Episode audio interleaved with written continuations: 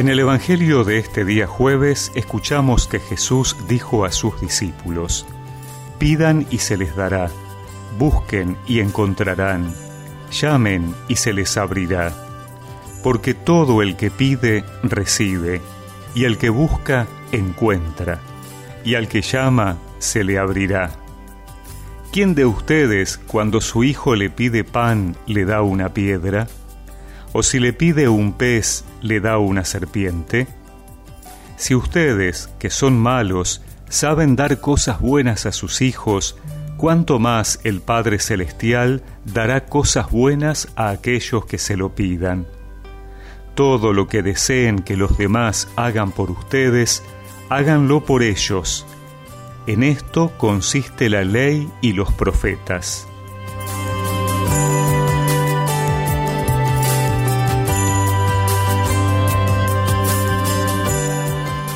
La cuaresma y su invitación a la conversión es un camino que se inicia no tanto con poner la mirada sobre nuestros pecados, sino antes reconocer el amor que Dios nos tiene y cuánto necesitamos de Él. Solo en la medida en que seamos capaces de descubrirnos amados, estaremos en condiciones reales de descubrir cuán distantes estamos de Dios y de valorar los dones perdidos. Esto implica comenzar reconociendo nuestras necesidades y nuestra impotencia. Por eso Jesús nos enseña hoy que primero tenemos que pedir, buscar y llamar. No es cuánto hacemos por Dios en cuaresma, sino cuánto necesitamos de Él. Pero tampoco se trata de quedarnos lejos o aislados, sino que el Señor nos invita a la confianza, porque el Padre nos conoce, sabe lo que es mejor para nosotros y su amor es tan grande que supera cualquier amor humano.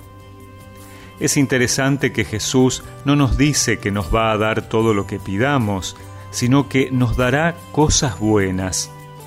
Por eso la confianza en Dios no solo es que sabemos que nos responde siempre, sino que lo hace conociéndonos, dándonos lo bueno, aunque en este momento no podamos comprender que eso sea bueno para nosotros. Finalmente, el Señor nos invita a hacer así también con nuestros hermanos. La regla de oro que decía, lo que no quieren que le hagan a ustedes tampoco se lo hagan a los demás, ahora es reformulada de manera positiva. Todo lo que deseen que los demás hagan por ustedes, háganlo por ellos. La exigencia es mayor, porque implica dar el primer paso en sentido proactivo, como Dios, que toma la iniciativa por nuestra salvación. Hay una promesa que hoy se cumplirá en este lugar.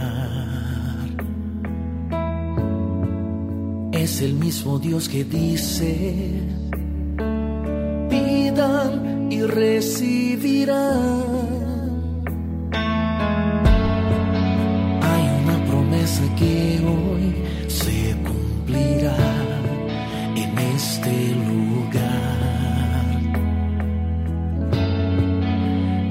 mismo Dios que dice,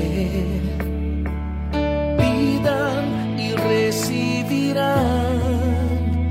Ningún mal irá a resistir. Los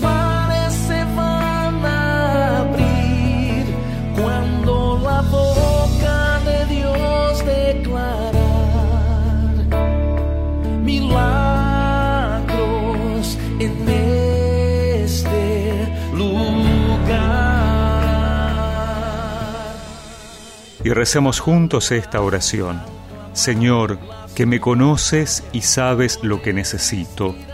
Dame un corazón capaz de reconocer que sin ti no puedo transformar mi vida. Amén.